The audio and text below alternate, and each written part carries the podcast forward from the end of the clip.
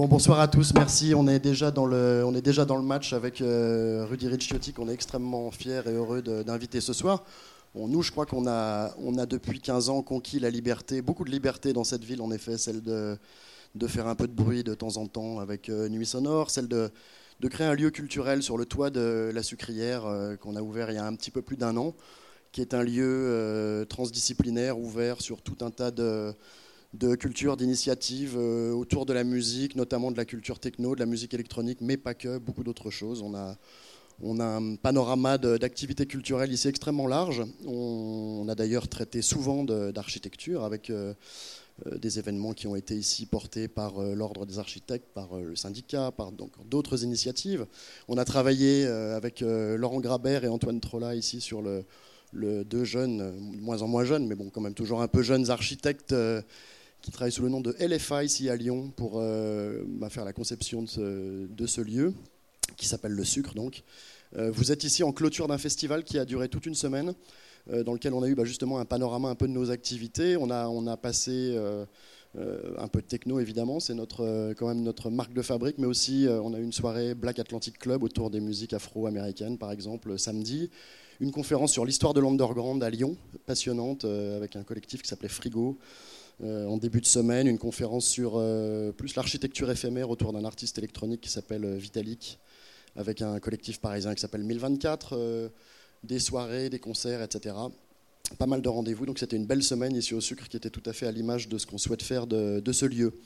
Voilà, cette, cette conférence, c'est une première. Elle va, elle va inaugurer un cycle qui va s'appeler Herbs, qui va être consacré au futur de la ville. On va inviter tout un tas de personnalités, euh, pas forcément des architectes d'ailleurs, aussi d'autres, des artistes, des, écrivains, des gens de, tout registre qui viendront nous parler de leur point de vue sur, euh, la ville. Euh, c'est une première, donc on est très très honoré d'avoir Rudy pour faire la première avec nous. on a quelques partenaires qui nous ont aidés sur ce projet. en premier lieu, Algoé, qui travaille aussi avec nous sur le, forum European Lab, qui est un forum annuel qu'on fait sur le, futur de la culture. Et puis euh, également Archipel qui nous a aidé sur ce, sur ce, cycle, euh, à le conceptualiser, à l'inventer, à le développer. Et puis, euh, je cite aussi la CNR, qui est un partenaire qui nous a beaucoup aidé à travailler sur la question de la ville depuis trois ans, notamment dans le cadre de ce, de ce forum European Lab. Voilà.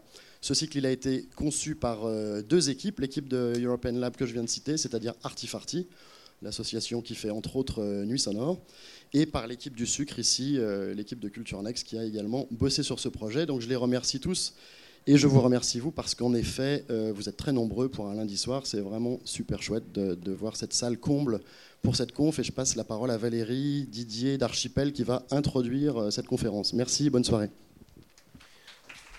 Merci Vincent. Bonsoir à tous. Bonsoir Rudy. Rudy Ricciotti. Installé à Bandol, vous êtes architecte et ingénieur, et ce n'est pas anecdotique. Formé à Marseille et à Genève, votre production architecturale affirme la volonté de s'inscrire dans le monde de la création et l'incontournable nécessité de la culture constructive. Grand Prix national de l'architecture, médaillé d'or de l'Académie d'architecture, votre première euh, réalisation remarquée est la salle de rock, Stadium de Vitrolles. Depuis une dizaine d'années, vous occupez l'avant-scène de la création architecturale avec de nombreuses réalisations en France, en Europe et dans le monde. En 2006, vous livrez le Centre chorégraphique national d'Aix-en-Provence et la restructuration des Grands Moulins de Paris pour l'Université Paris 7. Quelques années plus tard, le musée Jean Cocteau à Menton et le département des arts de l'islam au Louvre. 2013 est l'année du très médiatique MUSEM, musée des civilisations d'Europe et de Méditerranée, à Marseille, bien sûr, et, aussi l'année du stade Jean Bouin à Paris. Plus loin de nous géographiquement, vous avez imaginé et réalisé la passerelle pour la paix à Séoul, entre autres, hein, je ne cite pas tout, ou encore la philharmonie de Gstaad pour le festival créé par Yudi Menuhin. Et le travail se poursuit, vous œuvrez aujourd'hui aux quatre coins de l'Hexagone, voire plus loin ou tout près, à Lyon, à quelques mètres du sucre, avec le pavillon 52, ultime pièce manquante des docks. Projet après projet, vous avez développé un savoir-faire exceptionnel en matière de création architecturale en béton, votre, une de vos nourritures de prédilection. Année après année, vous avez âprement défendu vos convictions dans un monde de moins en moins apte à accepter des postures. Vos architectures, vos livres et votre verbe témoignent que vous êtes de la trempe de ceux qui disent haut et fort. Je vous laisse la parole. Merci. Merci, merci, c'est très gentil. Euh, je ne voudrais pas que, certains euh, restent debout. Il y a une douzaine de places là devant, premier rang. Franchement, installez-vous. Hein, c'est pas, pas comme à l'église. Il faut rester au fond pour être euh, sûr d'être le moins affecté possible. Hein. Donc, non, mais vous avez des sièges. Pourquoi vous voulez rester debout? Ça gêne pas. Hein. Donc,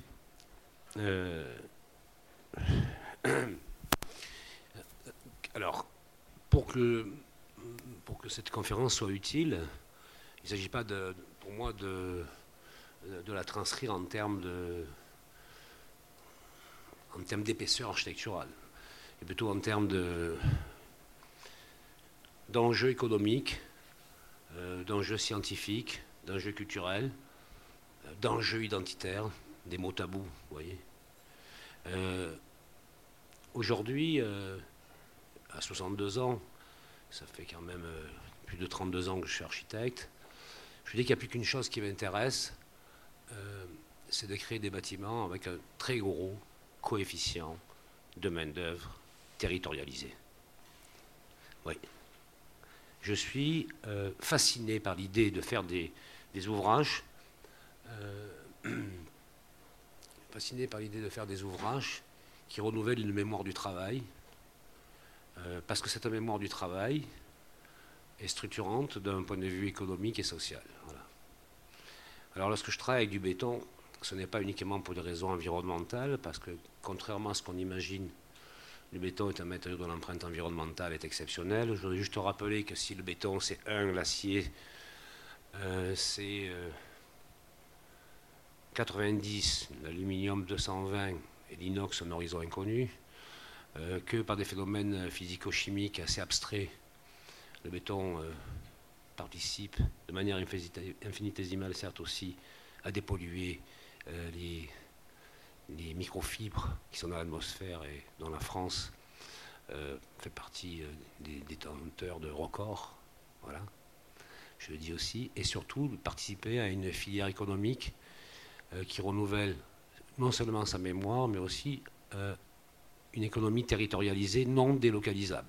Non délocalisable, que ce soit clair, que ce soit net, je suis un architecte patriote. Voilà. Alors ça, ça paraît incroyable. Tu dis patriote, c'est comme si elle avait dit euh, un gros mot. Hein oui, je suis un architecte patriote parce que je suis père de famille trois fois, grand-père trois fois, et que ça me préoccupe de faire des ouvrages qui sont autre chose qu'un tas d'accumulation, bling bling, de ferraille, d'aluminium, de plastique. Voilà.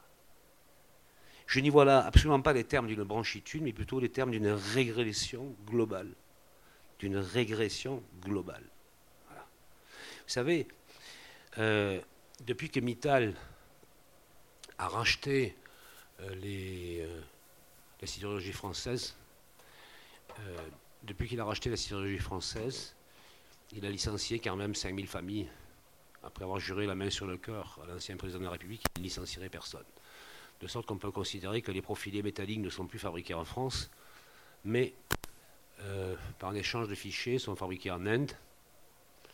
Et puis euh, les chutes découpées directement près des hauts fourneaux en Inde pour éviter les transports inutiles et pour honorer euh, l'ouvrier français d'assembler ces profils en tournant euh, la clé à molette dans le sens des aiguilles d'une montre. C'est-à-dire, euh, s'accompagne de la délocalisation de la production industrielle, la déstructuration de la mémoire du travail.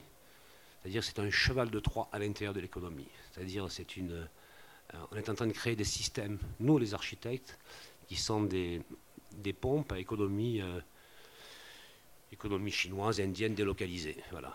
C'est un sujet de réflexion sur lequel je suis engagé depuis pas mal de temps. Sur lequel je, j'entends euh, plus une réaction chez les jeunes confrères que ceux de ma génération. Euh, parce que ceux de ma génération, je pense tout était permis. On n'avait pas une conscience politique du matériau. Il faut le dire. Aujourd'hui, euh, force est de constater qu'on est bien obligé de faire face à des interrogations, notamment par le spectre économique. Bon, là j'aurais pu vous dire des, trucs plus rigolos hein, d'introduction, je ne vais pas vous foutre la morale en l'air. Mais bon, quand même, c'est un sujet qui nous touche. Hein. On est quand même en train de dévisser économiquement. Et euh, je crois que ce sont euh, euh, des aspects de ce qu'on appelle à tort une microéconomie. Ce n'est pas du tout une microéconomie. le monde du BTP tire l'économie française vers le haut. ne délocalise pas ses emplois, je le répète. Ne délocalise pas ses bénéfices non plus. Ce sont quand même des entreprises qui siègent au CAC 40, qui payent des impôts en France. Et tout ça, ça mérite d'être souligné. Voilà. Donc vous voyez, à ce point de notre conversation euh, mono-dialogue, puisque je parle et vous ne répondez pas, je tiens à vous dire que n'attendez pas de moi, un, pas de moi un, message existentialiste type sartrien. Je ne peux pas blairer Sartre, l'auteur des mots. Je suis plutôt du côté de Camus, du côté de Malaparte, du côté de Pazzolini. Et, euh, et je veux dire même mieux, je pense quand même qu'aujourd'hui, euh, les maladies anthropologiques, cognitives qui sont les nôtres, sont directement liées à des ersatz tardifs euh, du philosophie mal digérée. Et je pense effectivement à l'existentialisme. Je pense également euh, au situationnisme. Je pense à la déconstruction, etc. Tout, au minimalisme. Vous savez, la déconstruction comme machine à fabriquer de la névrose. Alors que c'est si difficile de construire. D'accord? Je pense que la déconstruction devrait se soigner avec des neuroleptiques plutôt qu'avec de l'architecture. De la même manière, le minimalisme, qui est l'ultime forme de la terreur, et d'ailleurs, dans mon dernier pamphlet, l'architecture est un sport de combat, j'ai rapproché minimalisme et salafisme. Je ne me suis pas fait des amis. J'ai dit qu'il y avait des convergences, mais il y a des convergences. L'arrêtant, d'abord l'interdiction du signe, l'interdiction du récit, la rétention de l'écriture, l'interdiction, de, l'interdiction séduction, euh, et puis évidemment le plaisir, le désir, tout est culpabilisé. Euh, il ne s'agit pas de porter tort aux vertus euh, plastiques, artistiques du minimalisme des années 60 que de grands artistes américains ont mis en orbite, mais quand même de faire un bilan 50 ans après sur le fait que ça se pèse un peu quand même ça pèse un peu sur l'estomac, le minimalisme. Si aujourd'hui notre cité ressemble à un salon de coiffure, unisexe, que peut-on y faire? Non. Blanc et noir, une devanture d'aluminium. Monique, coiffure unisexe. C'est ça la réincarnation du voyage neuro, euh, névrotique du minimalisme. Monique, coiffure unisexe. Je ne sais pas pourquoi je dis ça, parce que je me suis dit, je vais quand leur dire des trucs gentils à Lyon, parce que c'est quand même le début de la rentrée. Je me suis promis d'être cool, calme, parce que, je suis bien à Lyon. Voilà. Vous savez que ce bâtiment, là, vous avez vu, euh, c'est le premier bâtiment, en gros, je veux dire, à, structure, un exosquelette, euh, qui refuse l'idée de, euh, propre au voyage moderne, de jamais travailler sur la façade. Là, la structure, c'est la façade. Et c'est cette structure sismique qui raconte euh, différents euh, comportements euh, aux sollicitations sismiques qui s'est exprimé voilà, par une vingtaine de modélisations numériques différentes grâce à l'ingénieur Serge Voline à l'époque. Je voulais faire un projet réactionnaire, voilà, façade porteuse, comme s'il y avait une Vous n'imaginez pas combien faire une façade porteuse pour les architectes de ma génération, c'est suspect ça fait provincial. Ah ben oui. Parce que ce qui est branché, c'est d'être asexué architecturalement. C'est d'être désincarné. C'est dans ce qu'on appelle à tort l'effacement, la disparition. Et ça, c'est le voyage, c'est consécutif au voyage, euh, encore une fois, au travers du piège calviniste. J'ai rien contre les protestants, j'ai beaucoup d'admiration pour ce mouvement de pensée qui a créé la laïcité, hein, que ce soit clair. Mais il y a quand même un piège calviniste derrière le, minimalisme. Vous voyez Donc, euh, moi, je, fais un bilan euh, à la fois optimiste et un peu désabusé euh, sur tous ces courants philosophiques qui n'ont pas eu pour d'autres conséquences, petit à petit, de faire de nous des colonisés. Je répète, de faire de nous petit à petit des colonisés. Bon, là, vous voyez cet escalier, euh, c'est l'urbaniste qui a dessiné cet escalier. Il n'y en, a que la moitié, il doit faire 18 euh, mètres de largeur, parce qu'il va de la place Mozart à la place François Mitterrand, et il y a une personne qui passe à l'heure. Et l'escalier euh, fini, il est presque aussi long que le bâtiment. J'avais demandé qu'on réduise, je ne suis pas arrivé. Il est monstrueux. C'est, ça s'appelle de l'urbanisme, de la planification territoriale. Alors j'ai j'ai éclairé de, manière différenciée le pignon pour voir si on pouvait oublier l'escalier. Toutes les couleurs possibles, mais ce putain d'escalier, il est toujours là, il résiste. Même avec des couleurs cardinalesques. Tiens, il n'y a rien à faire. Il est toujours là. J'en étais donc à, la notion de colonisation. Oui, nous sommes colonisés. Euh, bon, lorsqu'on a dit ça, il faut aussi réagir. Par exemple, cette maison, euh, j'ai voulu euh, organiser une querelle avec la question du, de la terreur minimaliste. Ouais, je pense qu'on dire l'islamo, ouais, l'islamo-minimalisme, tiens. Hein? Ouais. Alors, étant donné une maison dont la longueur est équivalente à la longueur de la piscine, la hauteur équivalente à la profondeur de la piscine, la largeur équivalente à la largeur de la piscine, l'idée c'est j'ai pas d'idée, alors je me répète. Une posture comme une autre après tout. Parce que derrière le minimalisme, il y a une prétention d'idées, essentiellement de type moraliste. Du moralisme de braguette, hein, entendons-nous bien. D'accord? Donc moi, j'ai essayé de déplacer le sujet à un moralisme constructif. Y a-t-il la possibilité de trouver une nouvelle vertu à cette niaiserie euh, qu'est le minimalisme? Cherchons. Donc c'est comme ça que j'ai essayé euh, ces premières recherches euh, dans cette technologie je dessine cette maison avec une toiture de presque 8 mètres en porte-à-faux, sans poteau. Et puis après, j'arrive au plan d'exécution, évidemment, je mets des poteaux. Et là, le client me dit Mais tu te fous de ma gueule? Fais des perspectives, pas de poteau, je veux ma maison sans poteau. Tu sais, comme dans le film, euh, l'autre, Crétacé, Crétacé supérieur, euh, je veux mon eau, vous savez, film de Pagnol. Bon, donc, ben, on a levé les poteaux. Voilà. C'est bête d'être fier dans cette rectitude horizontale, avoir une toiture en porte-à-faux. C'est une névrose de mec quand même, ça. Hein ouais. Ouais. Mais c'est quand même un plan aussi, cette histoire d'être euh, dans la rectitude comme ça. Très curieux. Hein. Vous voyez, dire à une femme, je te préviens, je suis minimaliste pour toujours. Il faut être gonflé quand même. Hein. Franchement, se barre en courant.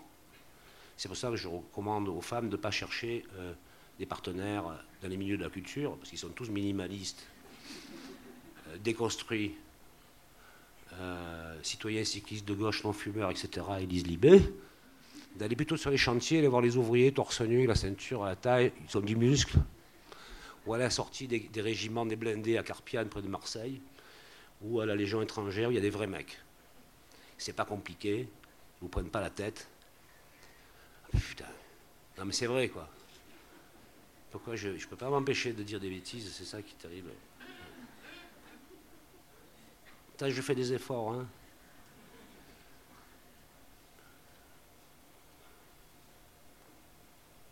C'est vrai, quoi, il vaut mieux être baroque la nuit que minimaliste, enfin, je sais pas. Bon, cette toiture, vous voyez, c'est une vraie avancée scientifique puisqu'on n'a pas d'étanchéité. Elle est finie. Il n'y a pas d'étanchéité. C'est un béton dont l'empilement granulaire est très particulier, qui est issu des recherches sur les bétons il y a 30 ans déjà, sur les planchers des centrales nucléaires qui ne laissent pas passer la radioactivité. Et donc, euh, grâce au laboratoire national des ponts des chaussées, à l'industrie française, on est arrivé à faire évoluer cette technologie de sorte à faire un béton étanche. Vous imaginez Plus de bitume. D'ailleurs, je pense qu'on devrait même le développer pour les voiries, compte tenu du, bénéfice environnemental, notamment par rapport aux microfibres en suspension dans l'air, puisque ça dépollue, euh, pour éviter de foutre du bitume de partout. Il y a Pas dans ce matériau-là, parce qu'ils en font des plus granitiques, mais j'ai vu que la ville de Pau, par exemple, fait des aménagements extérieurs expérimentaux avec euh, des bétons de silice, des chutes de granit. Ils ont noté un abaissement des taux de pollution dans les, lieux où l'on fait beau. Mais c'est dur d'expliquer ça aux verts. Parce que les verts, ils sont bornés. Ils sont dans l'inexpertise. La fascination du verre aujourd'hui en France, c'est de condamner, de culpabiliser. Il y a un silence, hein, vous avez peur là. Vous vous sentez menacé par les verts hein, à Lyon. Hein. c'est l'inexpertise érigée l'altitude des beaux-arts. Voilà. Comment être le dernier de la classe dans un fourgon à bagages avec les blessés. Bon, ça, j'ai dessiné il y, a, il y a 12 ans. Ah oui. Quand je l'ai dessiné à l'époque, euh, je n'étais pas sûr de pouvoir le construire. On n'avait pas un état des connaissances scientifiques.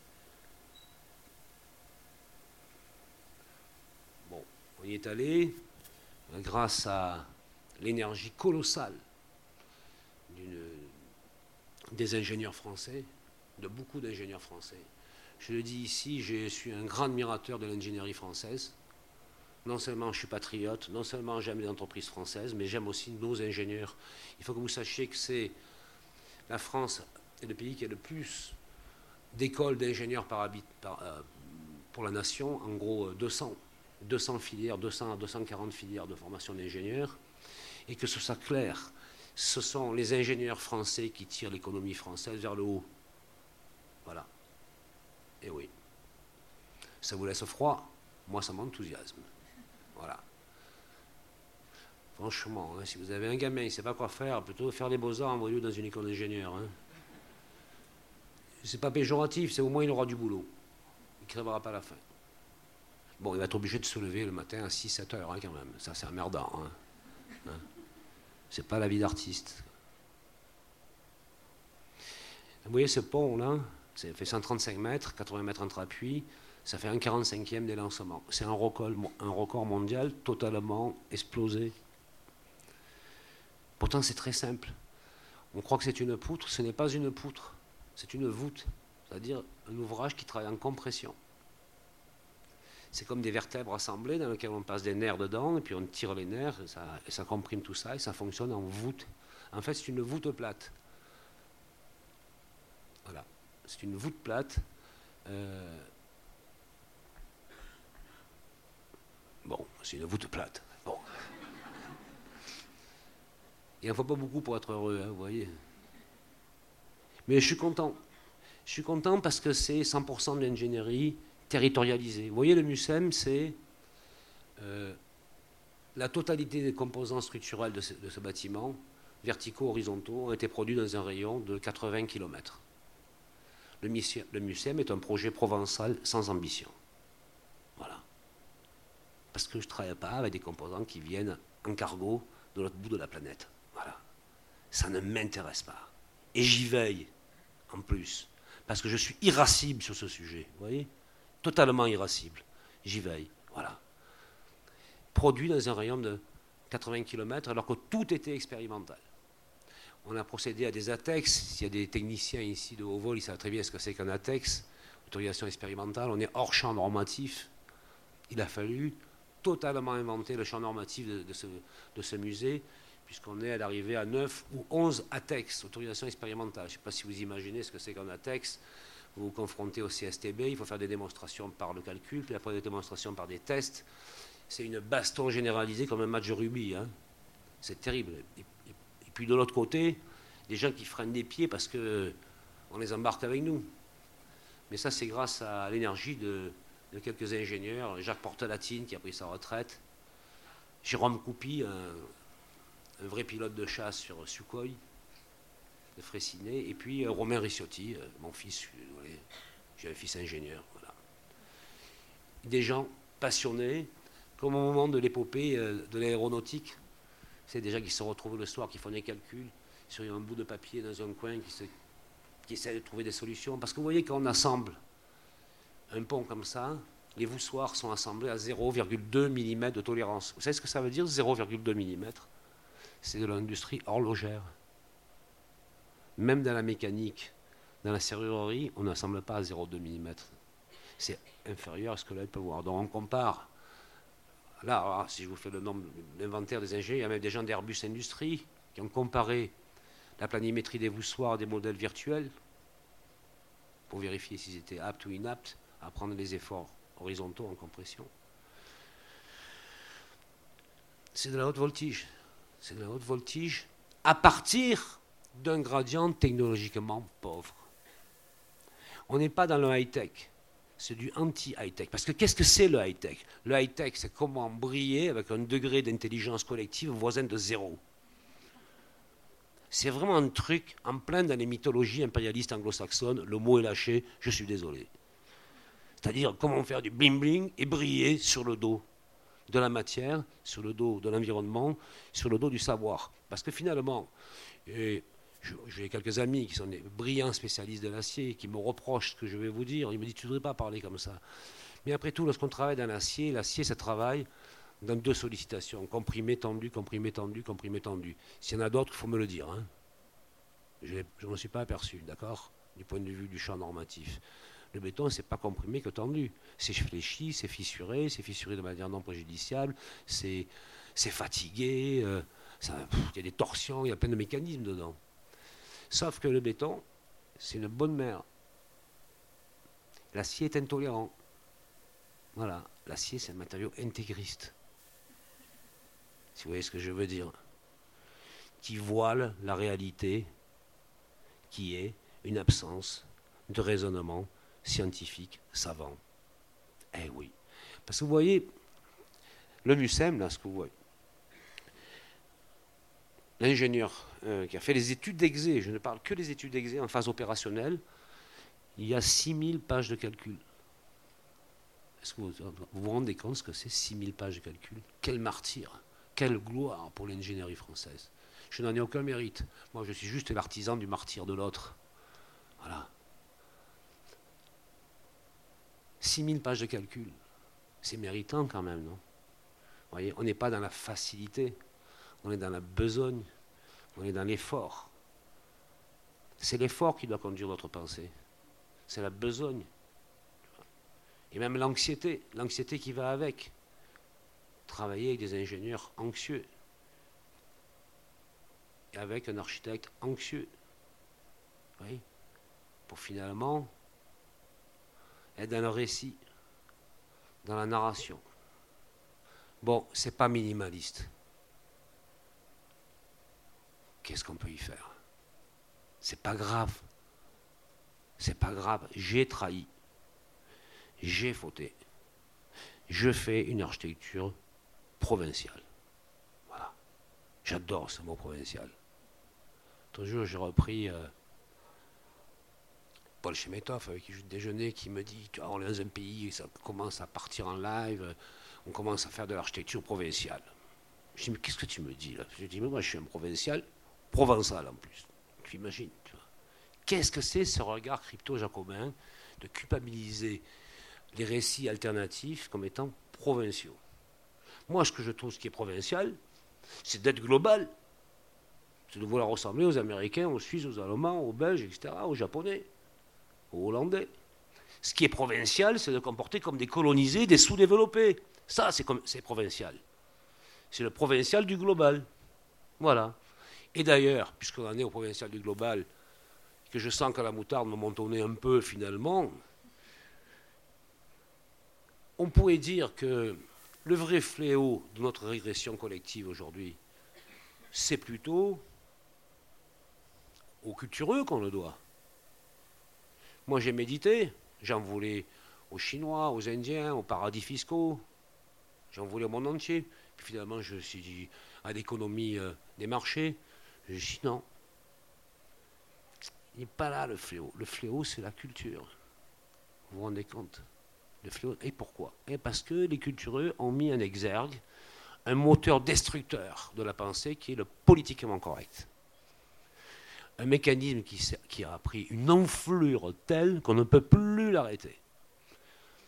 Deuxième fléau que la culture porte avec elle, c'est l'idée d'un design global, c'est-à-dire d'une esthétique de la globalité, d'une esthétique de la globalisation. C'est-à-dire que le drame de Jacques Tati, Playtime, s'est réalisé, M. Hulot, etc., ça s'est réalisé.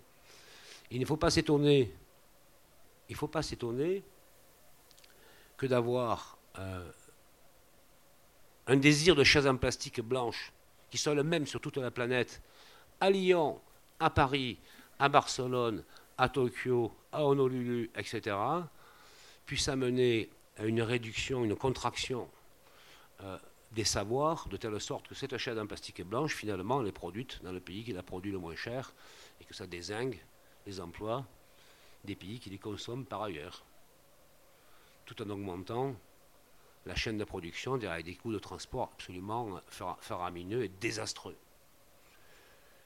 Et avec un petit peu de paranoïa. Et d'ailleurs, je vous suggère, pour continuer à avoir un peu d'appétit, c'est d'être dans un regard paranoïaque et d'imaginer le tressage entre le politiquement correct et l'esthétique de la globalisation. C'est comme une espèce de, câble, vous savez, un inox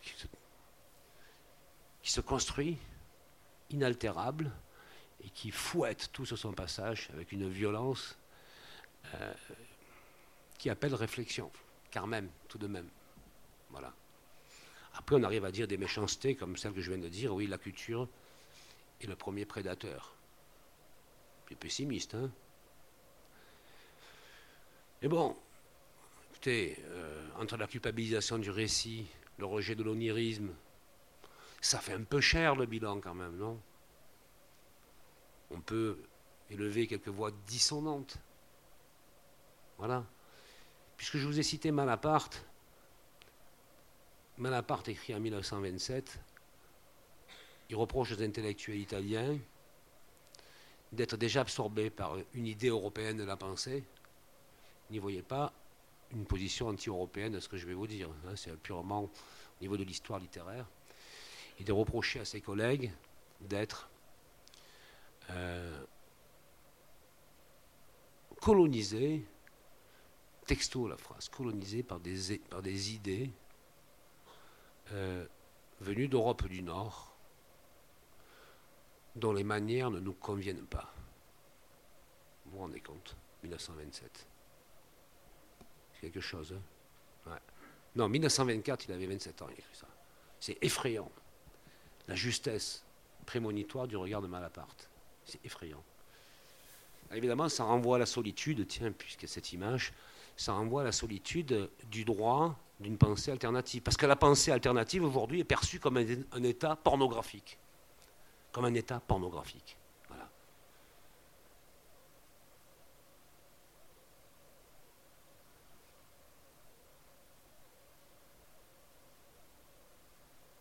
Vous voyez, il y a des jeux de lumière là avec des.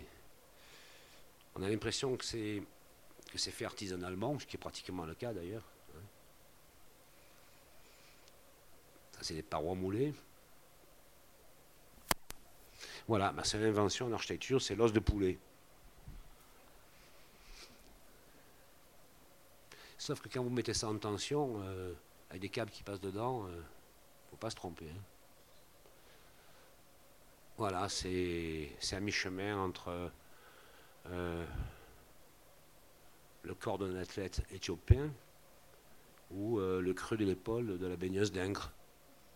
Vous voyez, l'imagination, ça ne va pas chercher loin. Hein. hein? Je ne vais pas chercher dans les codes barres, par exemple. Vous voyez, il n'y a pas de faux plafond. Dans le bâtiment que je vais construire à côté, il n'y aura pas de faux plafond non plus. Et euh, là-dessus, je remercie l'intelligence du maître d'ouvrage qui comprend que les faux plafonds, c'est un gâchis environnemental, c'est laid, ça gratte, ça fait mal. Et en utilisant la structure là du la Scala, en utilisant la structure, la hauteur statique des planchers qu'on a créé sur mesure pour cette opération, on mettait des absorbants acoustiques. C'est sûr que Marseille, c'est le bazar. Hein. Vous imaginez des moutons ici, là Confluence.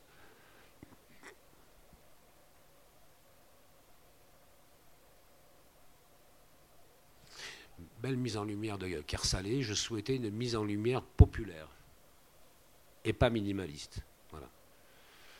Alors, euh, c'était pas le lieu. Parce qu'on a un grand paysage portuaire et euh, avec des, millions de passagers qui passent euh, en moment nocturne. Et je trouvais que c'était quand même important d'envoyer un message positif à cette ville de Marseille qui est un peu comme Quasimodo, prend des coups sans cesse, ne comprend pas les crachats qu'on lui adresse, encaisse et continue à sourire, à sourire un peu bêtement, sans savoir pourquoi. C'est un vide qui sourit. Qui sourit encore, on ne sait pas pourquoi, alors qu'on n'aurait aucune raison.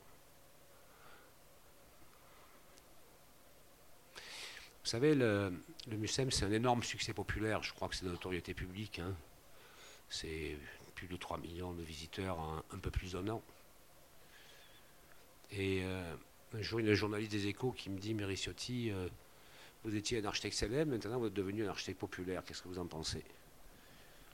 J'ai dit, vous savez, euh, ça ne fait qu'augmenter mon anxiété naturelle. Voilà. Après, je reçois un coup de téléphone de journaliste du Monde qui me dit Rissotti, le Mucem, c'est bien beau, mais je ne trouve pas que c'est l'arbre qui cache la forêt. Je dis Qu'est-ce que vous voulez me dire? Il m'a dit La violence à Marseille, les morts. Je dis Écoutez, vous avez le sens de la transitivité extraordinaire.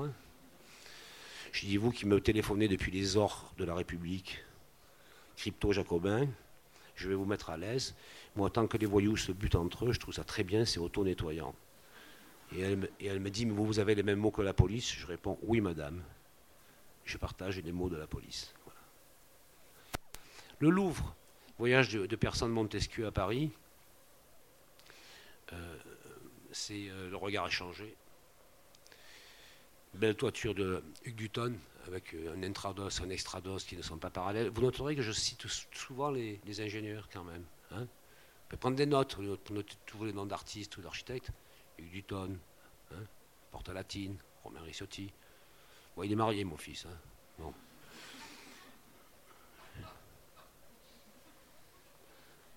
C'est un bon coup, hein. Putain, s'il savait que je parlais comme ça, il me, tu me fais honte. Attends, ingénieur des ponts, attends, grande école. Bon, il, picole un peu quand même, hein, le week-end. Hein. Bon, euh, vous savez, le, Montesquieu, le persan à Paris, c'est le regard pour échanger. Donc, il voulait les monuments historiques qu'on fasse une couverture, qu'on ferme, et qu'on mette des planchers à l'intérieur. Je trouvais ça atroce que les arts de l'Orient et les arts de l'Occident gréco-romain soient dans une confrontation face à face extrêmement. Euh, en une co-visibilité qui ne fonctionnait pas. Donc j'ai fait descendre le dispositif pour éviter une verrière, éviter les planchers et avoir une forme singulière, autonome. Euh, voilà. Quand j'ai présenté le projet, c'était à l'époque le projet du président de la République, Jacques Chirac. Et puis euh, je suis convoqué à l'Élysée pour présenter le projet euh, au président de la République et au prince Al-Walid, qui a quand même mis 17 millions d'euros dedans. Il faut que vous sachiez que cette opération n'a pas coûté un euro aux contribuables français. Elle a été totalement mécénée par, euh, par les, pays du monde arabo-musulman. Et ça, c'est l'escalier. Regardez ce travail de moulage d'escalier. C'est une boîte qui est pas loin d'ici, là, entre Valence et, Lyon, qui fait des coffrages, des PH en bois, pour arriver à faire un, escalier qui est un chef-d'œuvre. Regardez ça. Des pièces moulantes, moulées, monolithiques, en béton. Quel travail Moi, j'ai travaillé un quart d'heure pour dessiner le projet. Le menuisier, il a travaillé trois mois pour faire le coffrage. Et puis une semaine pour couler progressivement le béton à vitesse lente, à température contrôlée, avec des reniflards, etc. Et on ne voit pas la relation du ferraillage au béton, rien du tout. Hein. Les cales, on ne les voit pas, rien. Vous pouvez passer au doigt pour être dessus, on ne voit pas le contact des cales. Ouais. Ils sont forts. Hein. Et je reviens donc. Euh, il y avait le directeur de cabinet du président de la République qui me dit Monsieur Ricciotti, on a lu votre, euh, votre texte là sur le concours. J'avais écrit que c'était un voile libéré. Or, c'était en pleine période du débat sur la laïcité à l'Assemblée nationale. Donc, euh, il vient de me voir. Il me dit Monsieur Ricciotti, on connaît votre prose. Euh, alors, faites simple, hein, d'accord? Parce que, vous savez, ce sont des voix habites, ce sont des gens susceptibles. C'est pas le moment. Hein, on a assez de soucis comme ça. Bon, je vois arriver Chirac qui arrive, je le regarde avec un pantalon qui arrive au-dessus du nombril, aussi grand que moi. Je me dis, mon Dieu, qu'est-ce qui ressemble au guignol de l'info? Après arrive le prince Alvolide, suivi d'un cortège, d'un cortège d'assistantes, toutes plus sexy les unes que les autres. Enfin, j'étais complètement perturbé. Des flics de 2m40 au fond dans les colonnes avec le même après à, dégainer.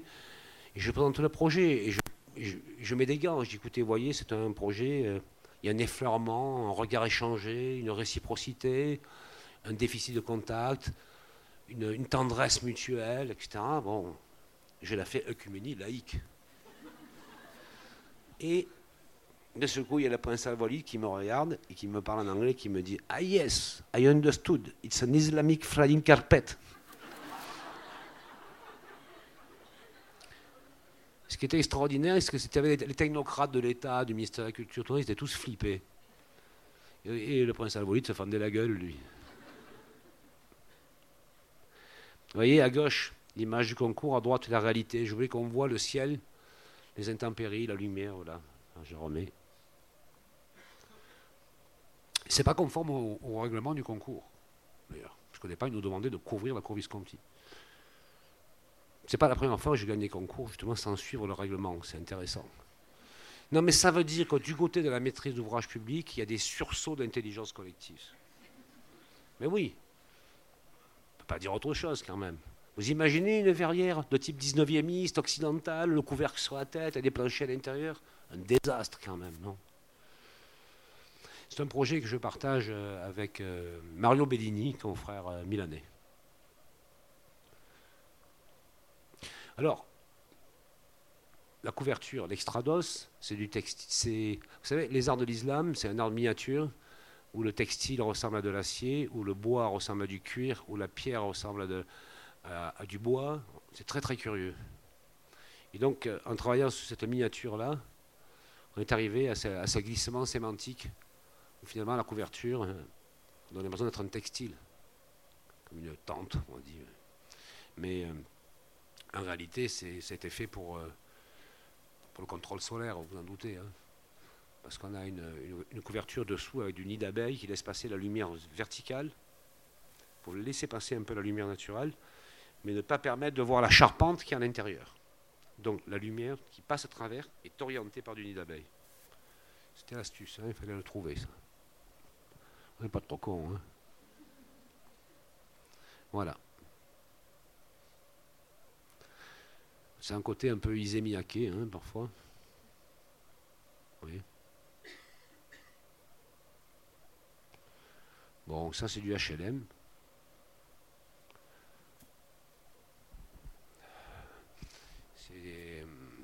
Je suis un cuisinier en hein, architecture, vous savez. Donc c'est spaghetti à l'encre sèche.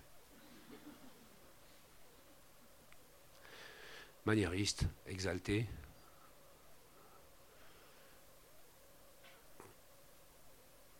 C'est du béton. Et comme il y a la cathédrale de Chartres de l'autre côté, il y a quelques référents avec des dessins dans les façades que les gens euh, essaient de retrouver. Vous voyez, c'est très simple techniquement, hein, des câbles, des, des porte-câbles. Ça, ça fait une douzaine de mètres de hauteur, c'est une maquette. Et puis, vous savez, les architectes, on fait toujours le malin avec des maquettistes. Et puis après, va, va le faire, le chantier. Eh bien, ils l'ont fait. Voilà, l'entreprise Cari. Euh, voilà, des gens exceptionnels, à qui je dois tout, des maçons d'exception. Vous imaginez ce que c'est que d'avoir du béton qui ondule, mais pas qu'en plan, dans les deux sens. C'est-à-dire que le linéaire de béton en haut et le linéaire du béton au sol n'est pas le même, donc on a des phénomènes de dilatation discontinus et qu'on ne peut pas faire de manière continue. Ça vous dit quelque chose, pas besoin d'avoir fait euh, hein, centrale ou les ponts quand même pour comprendre ce que je dis. Euh, voilà. Moi, je suis soufflé par des gens. Euh, d'abord ceux qui ont fait le coffrage. C'est aussi une boîte qui est dans la région à qui je rends hommage dans mon dernier pamphlet, L'architecture est un sport de combat, euh, et, aux, maçons. Parce que même les portes, les portes pour les pompiers sont à double courbure. Je ne sais pas si vous imaginez. C'est sadique. Hein après, j'ai honte. Pas au début. Mais après, j'ai honte. Comme si j'avais fait un braquage. Un mauvais coup Je m'excuse après aux entreprises.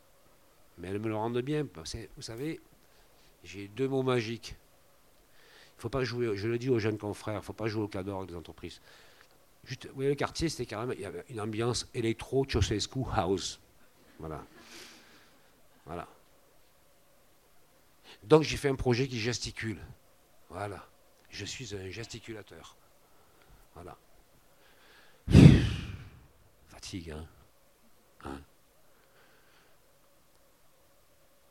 Donc j'ai deux mots magiques. Le premier, c'est s'il vous plaît. Le deuxième, c'est merci. C'est comme ça qu'on arrive à faire des de beaux ouvrages. Je ne sais pas comment le dire autrement.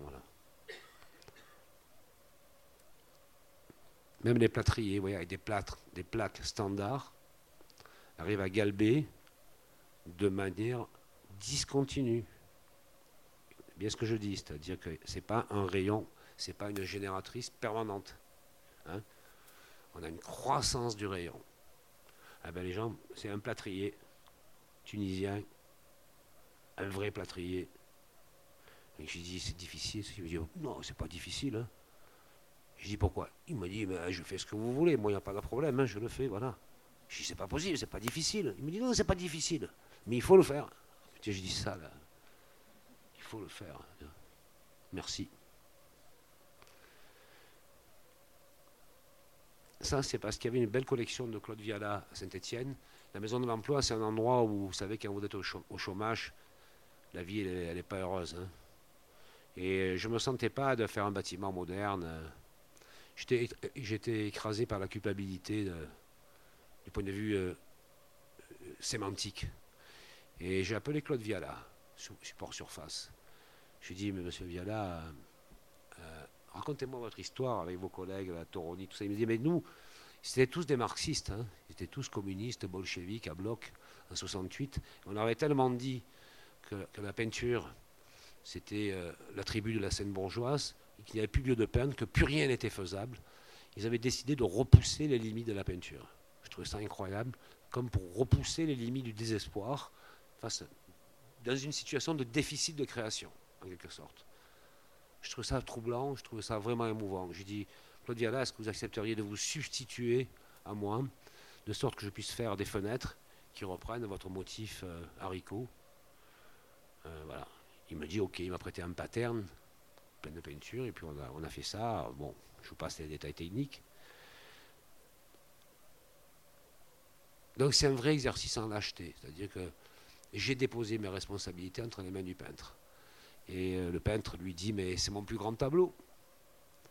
Mais ce qui est beaucoup plus pertinent, c'est quand il me dit, euh, j'ai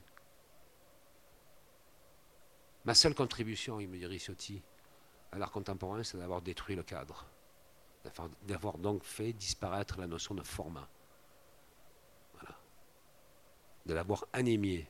Et effectivement, lorsqu'on voit ce bâtiment, on pourrait rajouter des fenêtres en longueur ou en hauteur, ça ne change rien.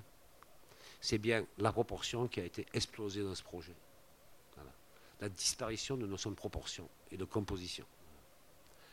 La disparition de notion de composition, ce n'est pas nouveau, mais celle de la proportion, c'est pas courant quand même. Ça, c'est un joli pont.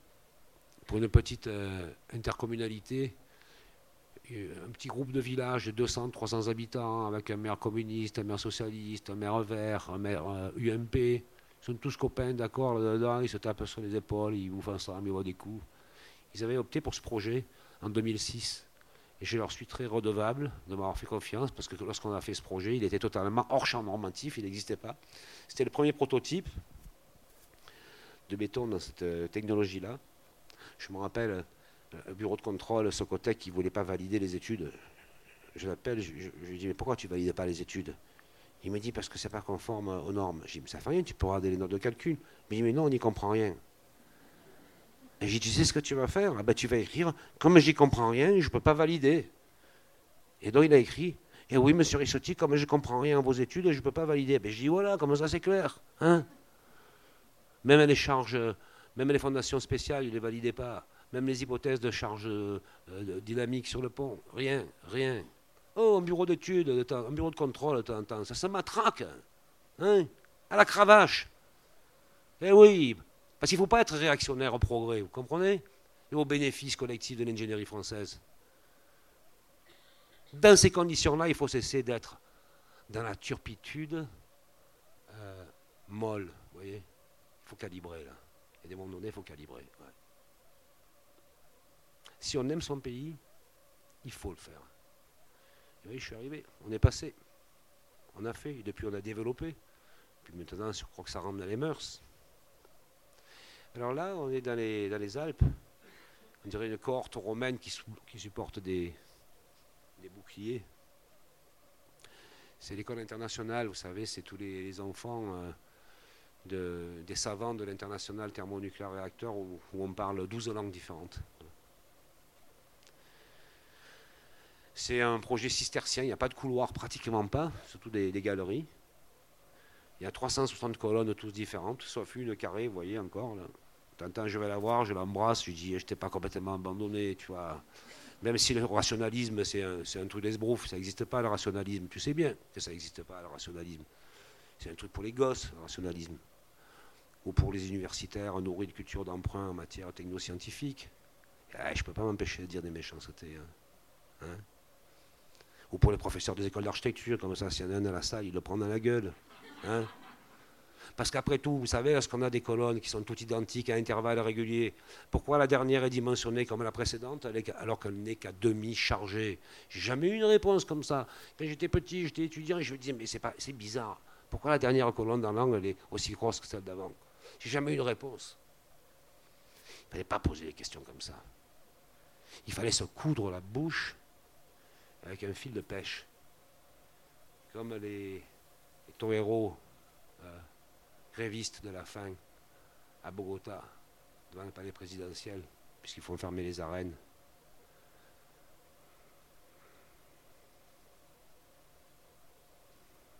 Ça, c'est l'administration. En fait, si vous voulez gagner un concours, quand vous faites une école, il faut toujours mettre dans le patio de l'administration de l'eau.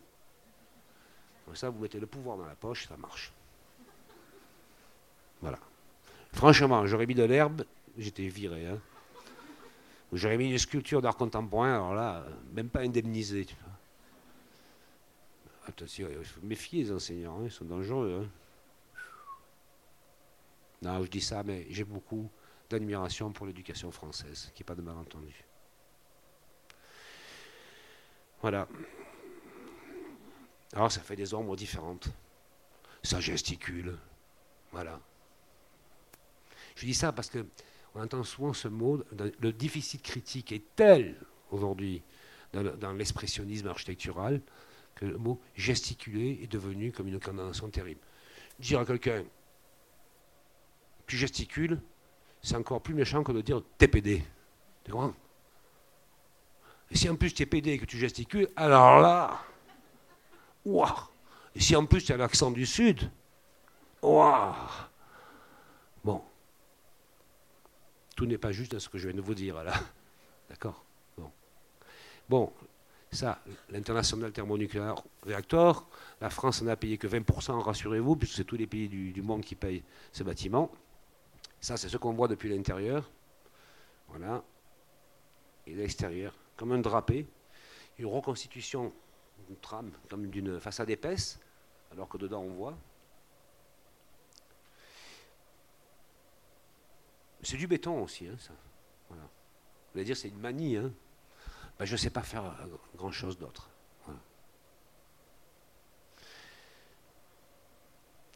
Je sais qu'aujourd'hui, être architecte, c'est être à la fois euh, polyglotte, expert dans toutes les technologies, dans le plastique, le bling-bling, la ferraille, l'alu, hein, le verre, la pompe à chaleur, l'isolation par l'extérieur, le bois du Nord, le bois autrichien, les serrures chinoises le papier peint euh, indien. Être aussi urbaniste, philosophe, artiste, etc. etc. C'est pas possible. C'est un rêve perdu. Cocteau, le trait délié, la mémoire de, La Belle et la Bête qui m'avait frappé quand j'étais enfant. Comme c'est une collection permanente, j'ai décidé d'y aller franco, hein, puisque c'est c'est euh, la donation d'un monsieur qui s'appelait Séverin Winderman, qui a collectionné toute sa vie les œuvres de Cocteau, qui les a données à la ville de Menton. Moi, je n'étais pas un amateur du travail dessiné de Cocteau, mais plus l'amateur de ses films et de ses beaux mots, de ses jeux de mots. J'ai toujours adoré l'arrogance de Cocteau. En ce sens, il est très plaisant. Hein. Parce que lui, il n'était pas dans la politiquement correct, pour le coup. C'était un dandy, certes, mais un dandy qui avait des couilles et du cœur. Voilà. Donc c'est pour ça qu'une fois de plus, j'ai demandé aux maçons de trouver la réponse.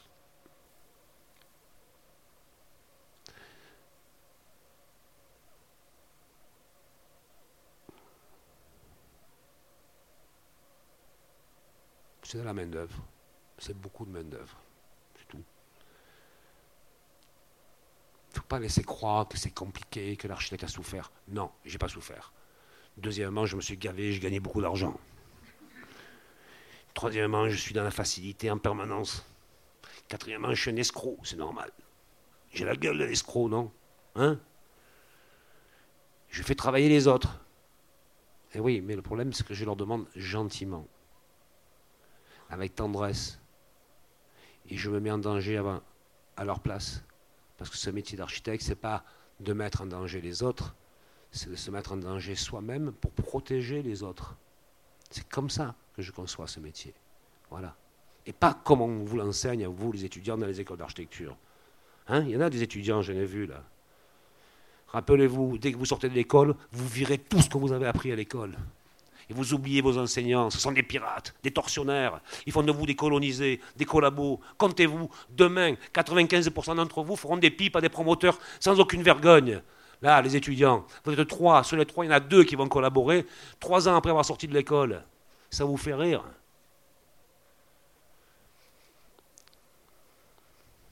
Soyez protégés. Et si vous n'avez pas d'armes, soyez au moins cyniques. Ça sauvera votre dignité.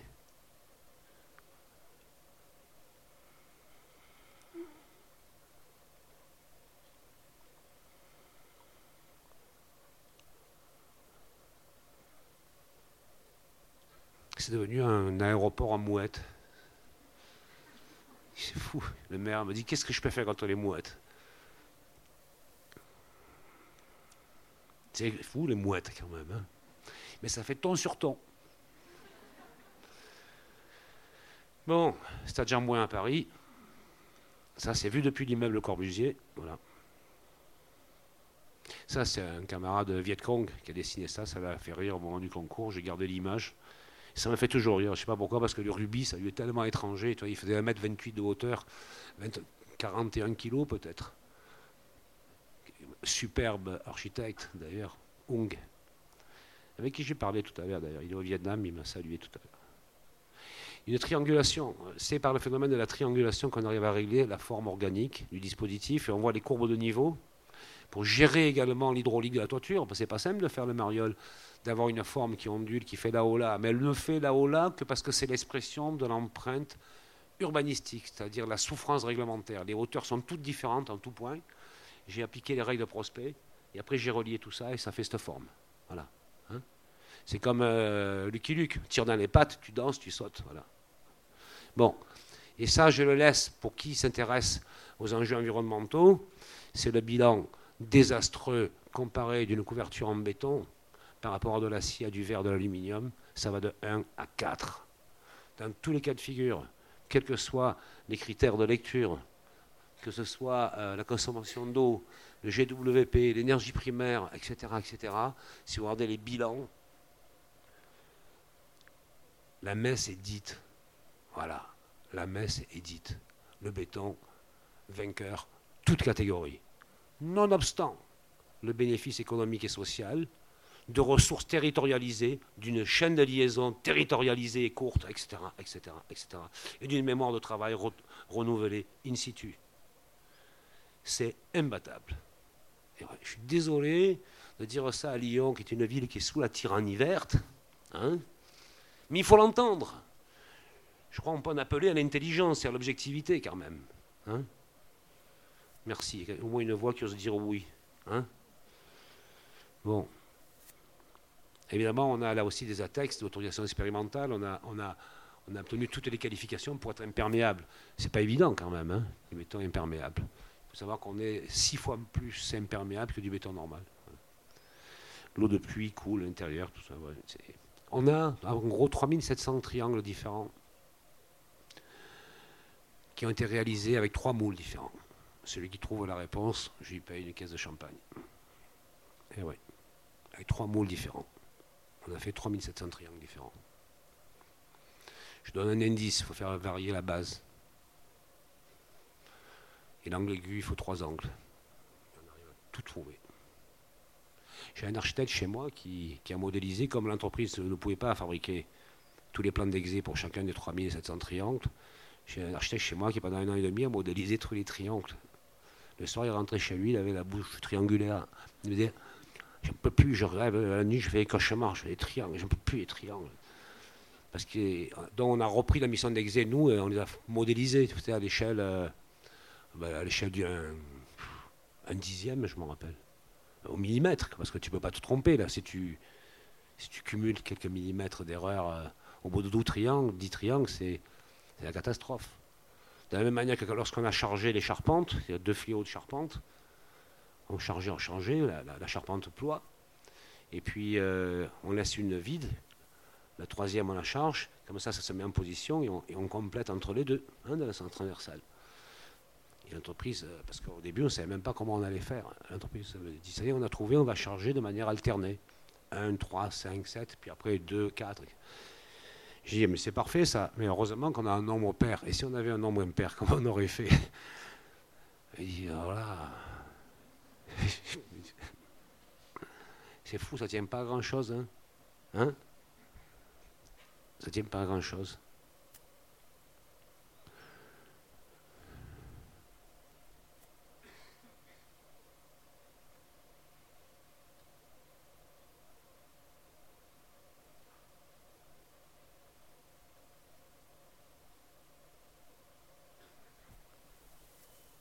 Toujours côté féminin. Hein.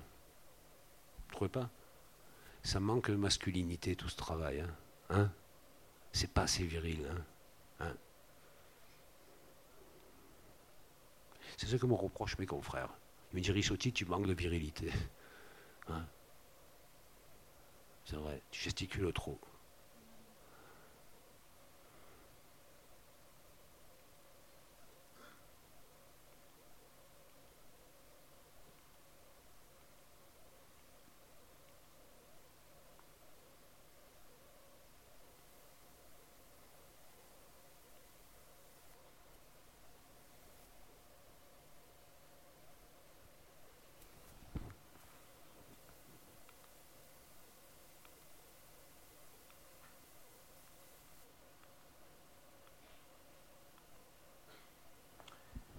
C'est 20 000 places couvertes,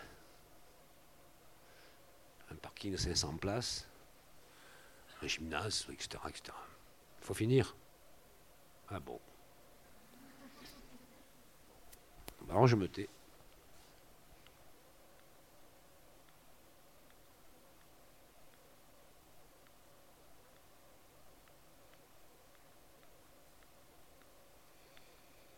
Ça, c'est l'avenue du Lutte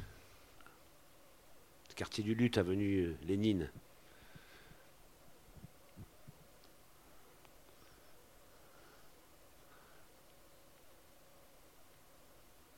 Avec une œuvre d'Hervé Di Rosa à l'intérieur. J'ai dit, il faut que tu décroches avec l'idée de décrochage et que tu reviennes à Giotto juste avant le drame de l'art contemporain quand la peinture quitte les murs et que ce soit inexorablement attaché au mur. Voilà. Et donc il a fait ça sur les murs. C'est bien, non hein Au bout de l'avenue Lénine, avec des bars qui ondulent sur 3 km, avec 1000 familles communistes dans HLM, à qui on expose encore que le mouvement moderne est sensible. Hein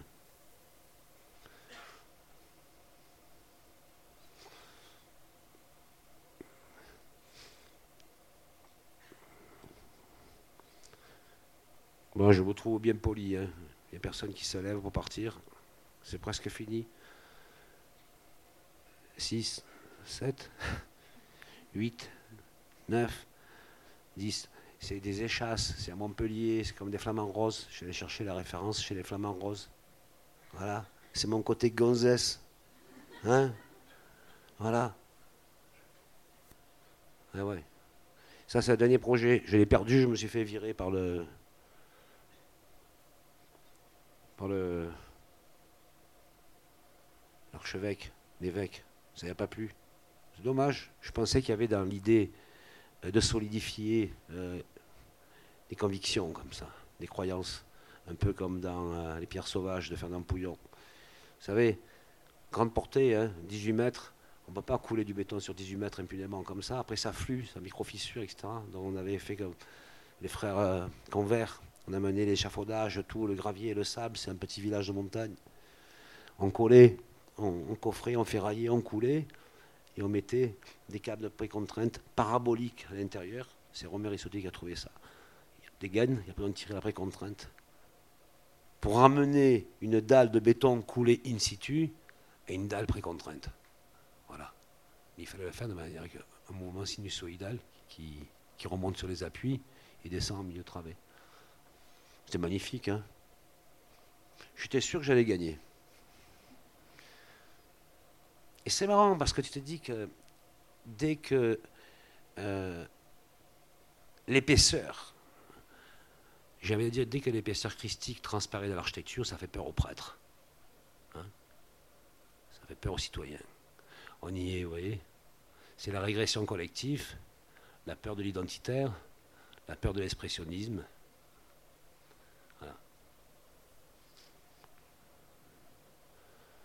Et c'est fini, merci.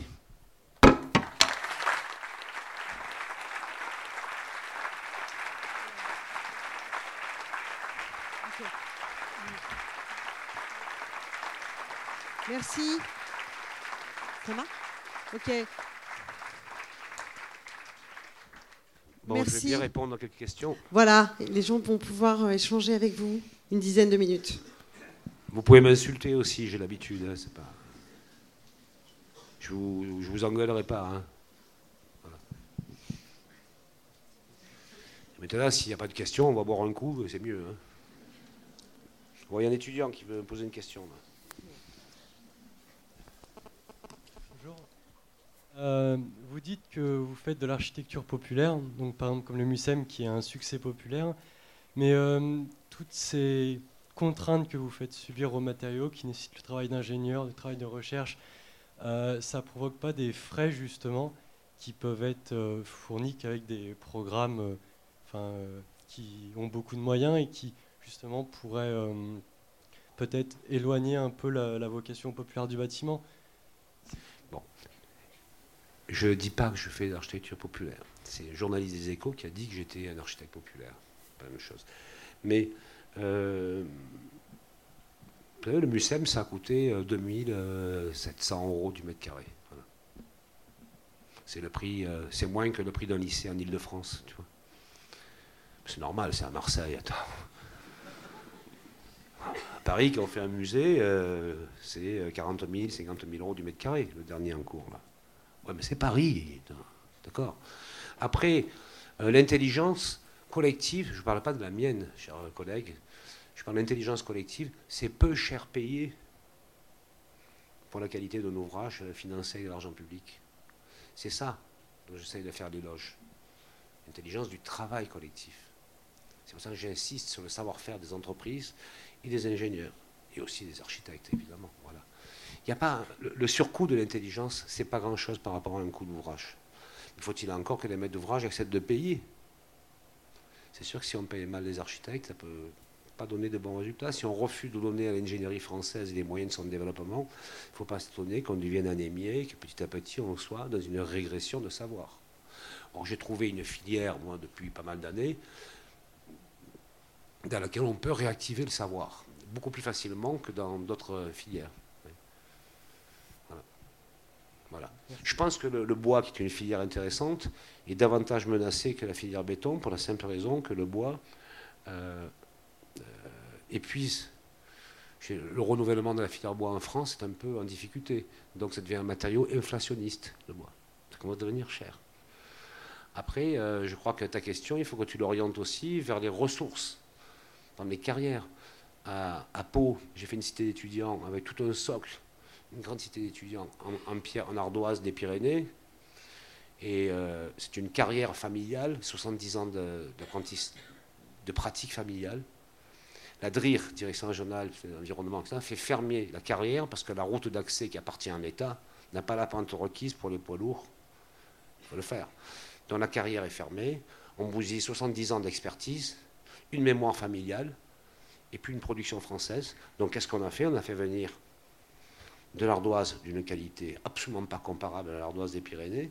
On a fait venir d'Espagne avec des poids lourds qui font 1000 km pour venir, 1000 km pour retourner. C'est-à-dire que les conséquences de l'exigence paranoïde de la DRIR, c'est de fabriquer du pôle emploi, du pôle emploi service et de la disparition de mémoire de travail. Tu vois voilà la vraie question politique qu'il faut poser. Je ne te parle même pas du bilan de l'empreinte environnementale. Hein. un camion de diesel, 1000 km, 1000 km, 1000 km, 1000 km. Voilà les vraies questions qu'il faut poser. Il y en a d'autres Non, mais c'est bien, tu vois, mais. Non, non, mais je ne me moquais pas de l'étudiant, hein, attendez, j'étais très sincère, hein, je ne l'avais pas pris comme ça. Oui. Oui, moi je suis venue en voisine en fait, et je voulais tout simplement ce que vous, savoir ce que vous alliez construire à côté. Et euh, voilà, vous ne nous avez pas parlé de ce bah, Non, mais vous le verrez, il démarre. Voilà. vous le verrez. Il y a des perspectives. Je, je vu que vous avez mis un panneau là. Et comment vous prenez en compte, euh, d'ailleurs, enfin, est-ce que vous prenez en compte les, les habitants, enfin, ce que Enfin, moi, je vais vivre à côté. Vous voyez de ces bâtiments. Est-ce que, en termes de paysage ou de connaissance de l'endroit où vous allez implanter, euh, comment vous voulez que je prenne en compte les habitants? C'est ça la vraie, c'est un mystère. Vous parlez tellement de local, euh, par ailleurs, sur plein de choses. Je me disais, est-ce que euh, les préoccupations locales, Ben oui, oui, je les ai comme tout citoyen. Mais après, vous savez, il y a beaucoup de démagogie dans ce qu'on appelle le partenariat avec les gens. Je ne peux, pas demander à chacun euh, son point de vue sur l'architecture. Je suis payé pour atteindre des objectifs, je le fais. Après, euh, si c'est bien fait, tant mieux. Si ça ne plaît pas, tant pis. Euh, c'est dommage, je le regretterai. Mais j'essaie de le faire avec des croyances. J'essaie de le faire au mieux. Je fais ce que je peux et pas ce que je veux. Voilà. Et j'essaie surtout de produire aussi un peu de bienveillance et pas de la terreur. Vous savez, si vous allez voir mon site internet, vous voyez ce que je produis, je ne produis pas de la terreur. Voilà. Mais le problème, c'est qu'aujourd'hui, dans la concertation, un architecte un peu rond, un peu gros, un peu chauve, la bouche en cul de boule, qui vient en vélo, qui est végétarien, non-fumeur, cycliste, a élibé dans la boche, il vous fait avaler n'importe quelle merde dans une réunion de concertation publique. D'accord? Mais un maigre, grand, juif, je ne suis pas juif, je suis l'ami des juifs, c'est pas pareil, mais je me considère comme juif d'un seul coup, tiens. Dans une réunion publique, et c'est un carnage. C'est un carnage. Parce qu'à la concertation, c'est une manipulation anthropologique. Méditez bien là-dessus. C'est une manipulation anthropologique. Je crois que le vrai sujet, c'est. C'est fini Allez, merci. Je ne sais pas, il faut demander au promoteur, il, le loue, il le vend, il y a des, entreprises dedans. Des entreprises euh, de tertiaires, je ne sais pas qui c'est d'ailleurs. Vous voyez, je travaille sans connaître les utilisateurs. C'est lorsqu'on fait un, musée comme le MUSEM, je me rappelle, on me dit, mais vous avez fait euh, un musée sans connaître les collections? Je dis, mais attendez, ça n'existe plus les collections euh, figées, comme au 19e siècle, qui restent pour toujours. C'est normal, c'est un plateau, c'est un lieu, c'est un territoire qui évolue sans cesse, c'est ça, c'est pareil pour du tertiaire. Hein. Je ne vous ai pas déçu, j'espère, avec ma réponse. Si. Si, hein. Allez, il y en a d'autres? Oui. Bon, là, il y a un costaud, là. Vous avez présenté euh, des projets euh, donc d'équipement. Et qu'en est-il de vos projets de logement euh, collectif? Qu'en est-il le projet de logement collectif? Je suis en train d'en terminer un. Je fais du HLM. Hein. Et je dois vous dire que c'est certainement le plus difficile, c'est de faire du logement social. C'est héroïque de faire du logement social et j'ai énormément de, respect pour les confrères qui font du logement social parce qu'il n'y a pas beaucoup de plaisir et il y a beaucoup de baston. Hein. On le sait. Hein. Avec euh, l'augmentation, euh, l'inflation hystérique de règlements sur, euh, sur le système, c'est terrible. mais là, je termine du logement social en, pierre. Au CRES, à côté de Montpellier, un quart d'heure de Montpellier. Même toiture en pierre, façade en pierre, etc. J'ai fait un vrai réac. Dans une ZAC, il n'y a que des bâtiments néo-modernes, blancs, euh, tu vois ce que je veux dire BCBG, quoi. Hein fait un bâtiment. Bon, alors le confrère dit Ouais, Richotti, il se fout de notre gueule, on est dans une ZAC euh, moderne, lui, il fait un bâtiment en pierre. Toiture, tout. C'est bien. En plus, on ne voit même pas les châssis. Tu vois C'est clair de vitrage correspondant aux distances entre tableaux, etc. Je suis très content de ça. C'est ma plus grande avancée théorique. Non, c'est bien le logement. Et surtout, il faut que les jeunes confrères en fassent. C'est très formateur. Mais c'est dur. Hein après, ça pose d'autres questions. Sur les conditions de production du logement lui-même, hein, ça c'est un autre débat. Il y a d'autres questions? Oui.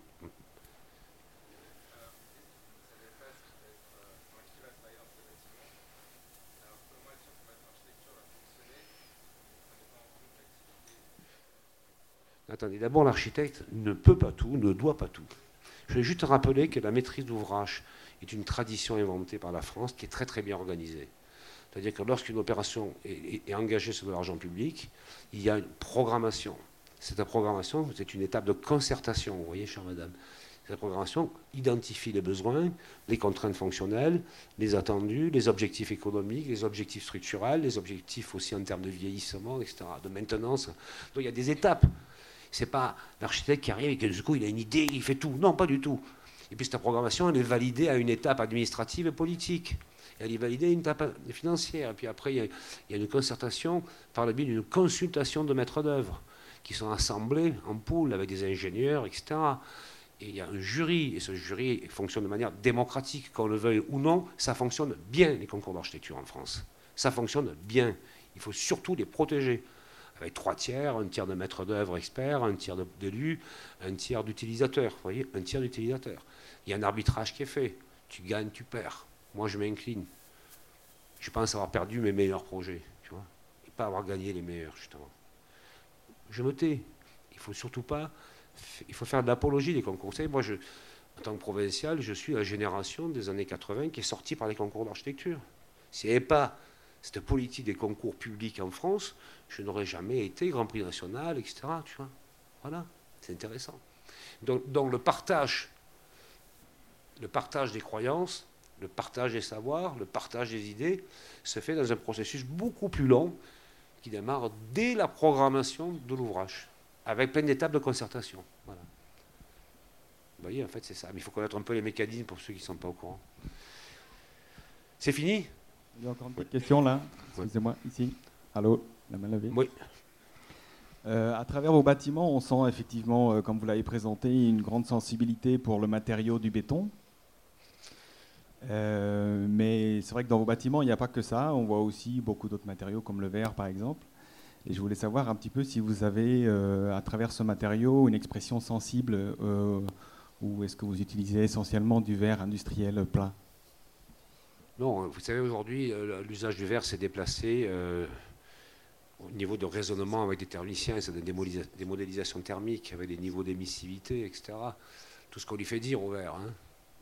On va pas faire un débat technique ici, ça n'intéresserait pas le public, mais c'est plutôt euh, l'homme porté euh, scientifique du verre qui questionne aujourd'hui euh, le projet. Ce que, je veux dire, c'est j'ai l'impression que dans vos bâtiments, le matériau du verre, il est utilisé en tant que tel sortant d'une miroiterie, après vous lui donnez une forme, vous travaillez la couleur. Ah oui, oui, je l'utilise euh, à la brute pour ce qu'il est.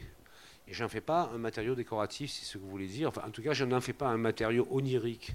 Euh, je, l'utilise dans sa stricte vertu fonctionnaliste, sauf que, attendez, je reviens, il est réarmé, je dis bien réarmé par des analyses de thermiciens qui font des modélisations pour savoir si au nord tu mets le même verre qu'au sud, à l'est ou à l'ouest, tu vois, voilà. Oui, mais ce que je veux dire par là, c'est euh, que le, béton, vous travaillez la matière elle-même, et le verre, en fait, vous l'utilisez tel qu'il existe. Est-ce que, est que vous arrivez à donner au verre, euh, à intervenir sur la matière elle-même? Je ne sais pas, on va voir, j'ai un projet là. Je ne sais pas si je vais le gagner avec des garde-corps en verre qui ondulent de manière organique.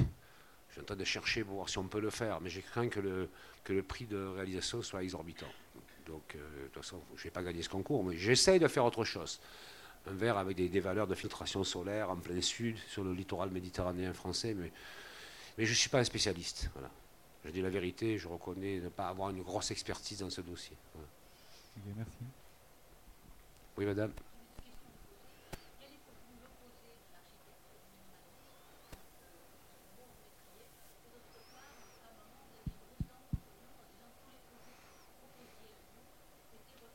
J'ai dit ça, moi C'est vrai J'ai jamais eu une dent. Une dame qui dit que j'avais une grosse dent contre Lyon. Mais j'ai jamais eu une grosse dent contre Lyon. Jamais. Ah non, non, non, je disais que j'avais pas de chance quand j'avais fait des concours, j'avais tous perdu. C'est vrai. Voilà. Bon, ben je, quand vous me posez une question comme ça, je suis obligé de vous répondre ça, mais là, ça fait réclame, c'est du genre, faites-moi bosser. Non, c'est pas ça du tout, mais. Mais comment mais c'est vrai, j'ai fait 4-5 concours, j'ai tous perdu. 6. Qu'est-ce que je peux y faire? C'est la vie, hein. Je m'incline. Comment ah. vous voyez cette ville? Mais admirable. Oui, mais, à ça. Mais non, mais je ne peux pas dire du mal Ça, c'est du minimalisme. Non, Lyon, Lyon a toujours eu des maires inspirés. Voilà. Comment il s'appelle celui qui est mort, là, le plus vieux? Bar? Comment? Ah, Herriot. Herriot, Bar, euh, lequel? Euh, Bar? Raymond Bar. Ah bah oui. Moi, j'ai suivi Lyon. Depuis Raymond Bar, cette ville a toujours fait des choses de qualité. Que ça vous plaise ou pas, Lyon a une continuité d'intelligence dans la manière de management urbain. Et si vous pensez que c'est pas vrai, allez vous balader dans d'autres villes de France. Allez à Marseille. Vous allez voir le bordel. Mais oui, vous en voulez d'autres exemples? On, a, est en train de désinguer l'identité d'une ville, avec même des élus qui sont quand même des gens sachants. Je pense à Nantes, ils essaient de bien faire. Mais la ville, elle est anémiée architecturalement. Elle est anémiée, tu vois. C'est de la ferraille, du galva, du plastique. C'est terrible, c'est atroce. Tu n'as plus envie de te mettre à table. Et encore moins au lit, là-bas. Pourtant, il y a un magnifique hôtel de Bartaux, en pierre, là-bas, sur le cours des sans-otages, à Nantes, qui est magnifique. Non, moi, moi, moi je pense que c'est une ville admirable comme Bordeaux, voilà, c'est tout. Ah oui, voilà, ça vous déçoit. Pourtant, s'il faut cogner, je cogne, hein. mais non, je peux pas. J'arrive pas, madame. Voilà. Je peux pas, je suis désolé. Moi, j'aimerais bien habiter à Lyon, vous voyez. Franchement, je trouve que c'est pas mal. Hein. Bon, ça, c'est un super mot de la fin. Merci beaucoup. Allez, merci. beaucoup. Merci.